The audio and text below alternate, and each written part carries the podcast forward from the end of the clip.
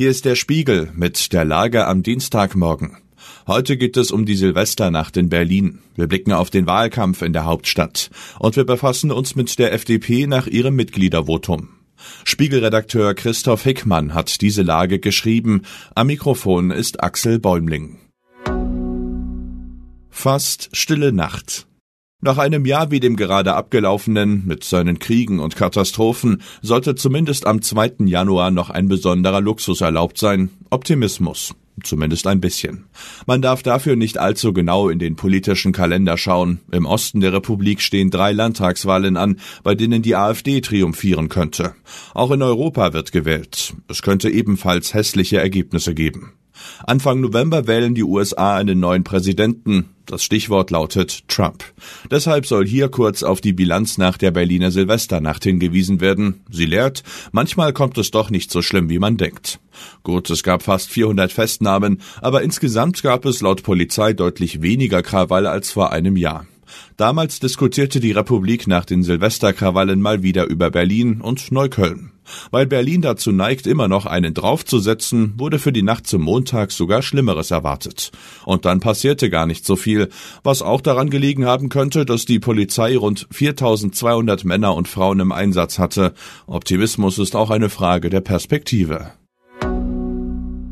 Wahlkampf Forever und weiter geht es mit Berlin. Die Stadt ist nicht nur für Krawallnächte bekannt, sondern auch dafür, dass hin und wieder ein paar Dinge schiefgehen, zum Beispiel eine Bundestagswahl. Im September 2021 gab es chaotische Zustände in und vor Berliner Wahllokalen.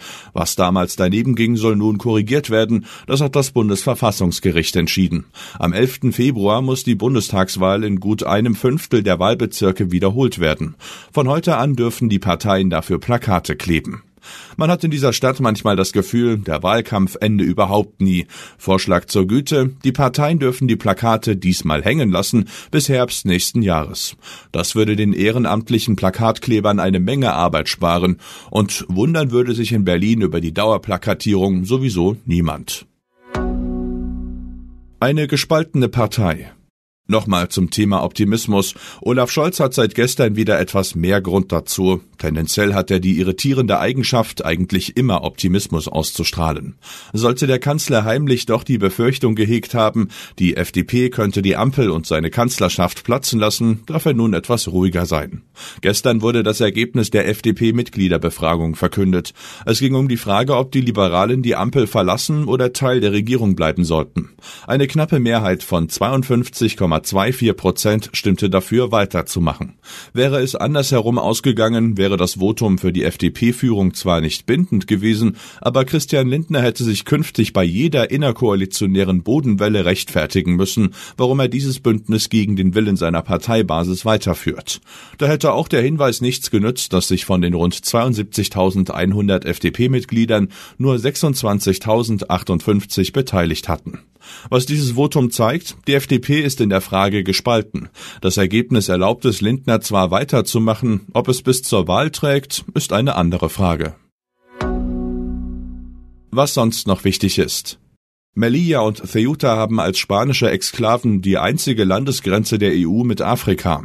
In der Neujahrsnacht versuchten viele Migranten diese Grenze zu überqueren. Marokkanische Streitkräfte schritten ein.